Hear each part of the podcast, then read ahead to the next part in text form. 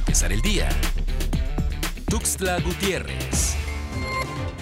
A las 5 de la mañana del pasado domingo, personal del Instituto Nacional de Migración y de la Guardia Nacional realizaron un operativo para desarticular a la cuarta caravana de migrantes que salió en las primeras horas del pasado sábado de Tapachula, con destino hacia el norte del país. Los efectivos de la Guardia Nacional con equipos antimotines encapsularon al grupo de unos 500 extranjeros, en su mayoría mujeres y niños. Algunos migrantes buscaron evadir a las autoridades, dispersándose.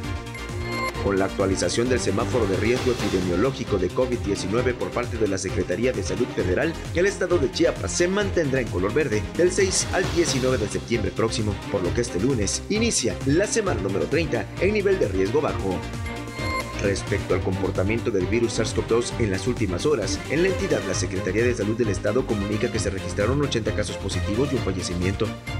El Buró Municipal de Turismo trabaja en la estrategia de ruta botanera para fortalecer y reconocer el valor que tienen los restaurantes botaneros de Tuxtla Gutiérrez, informó Javier Domínguez Andrades, director del organismo. Señalan que esta estrategia pretende poner valor a la gastronomía apreciada por los propios, pero desconocida por los turistas, teniendo muchas posibilidades de generar una atracción a la ciudad.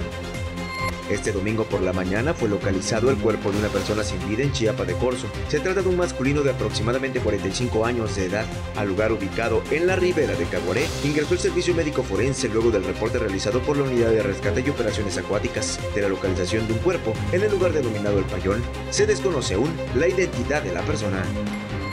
Para empezar el día. Tuxtla Gutiérrez.